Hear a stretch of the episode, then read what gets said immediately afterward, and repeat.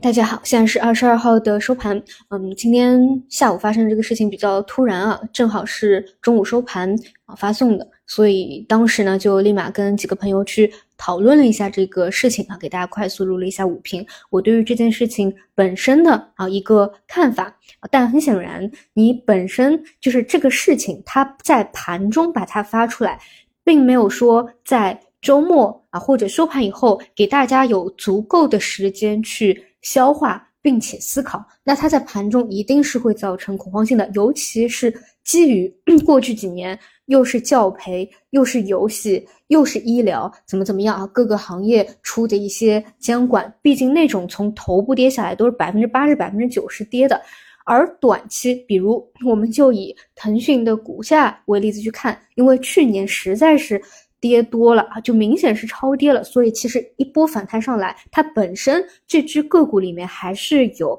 比较早介入的去买的一个获利盘的，那么有分时有单日的一个恐慌也能够去理解，但我确实是希望后面能够看到几点，第一个就是中午讲的，因为现在还是一个征求意见的一个阶段嘛，那后面能不能够？发生一些变化、缓和或者改变啊，这个是值得去看的。另外呢，就是当经过一个周末的消化以后啊，再经过今天一个释放以后啊，能不能够对于这些，比如说嗯，恒生科技啊这边的方向能够有一个缓和？但这个一定是下周得去不断的确认。那这个啊，只是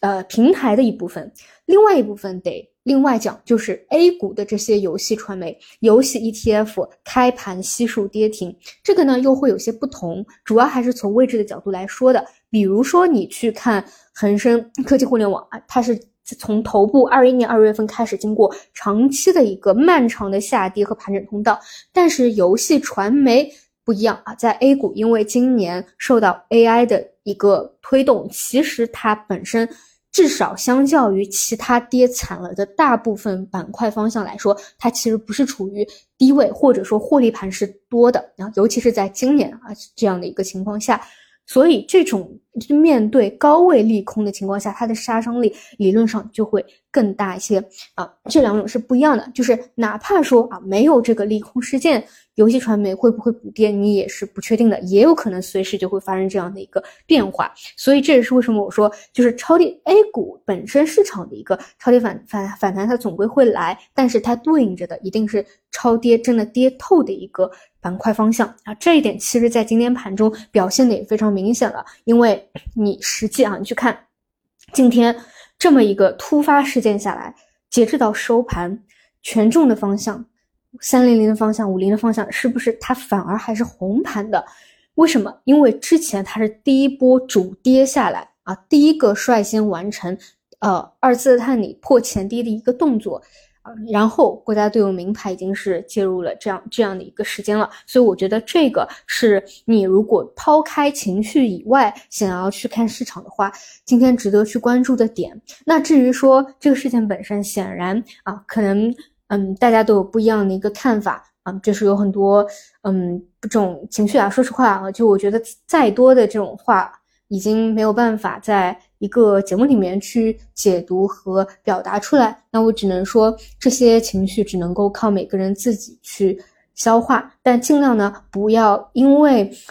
有时候很强烈、很浓重的某种情绪去影响了你实际的一个操作。至少呢，像我。就是如此啊！我在中午的时候或者下午开盘的时候，也觉得非常的不开心啊，非常的难过。就说实话，真的就是就是将将啊，就是要在一个临界点的时候，他就突然给你来了这么一下，就是很无奈很难受。但怎么办呢？你还是得不断的去平复自己的心态，去。更加啊，继续啊，去看这个市场，那没有办法，这是我们每个人都要走的一条路，所以今天就讲这么多吧，那我们就下周再见。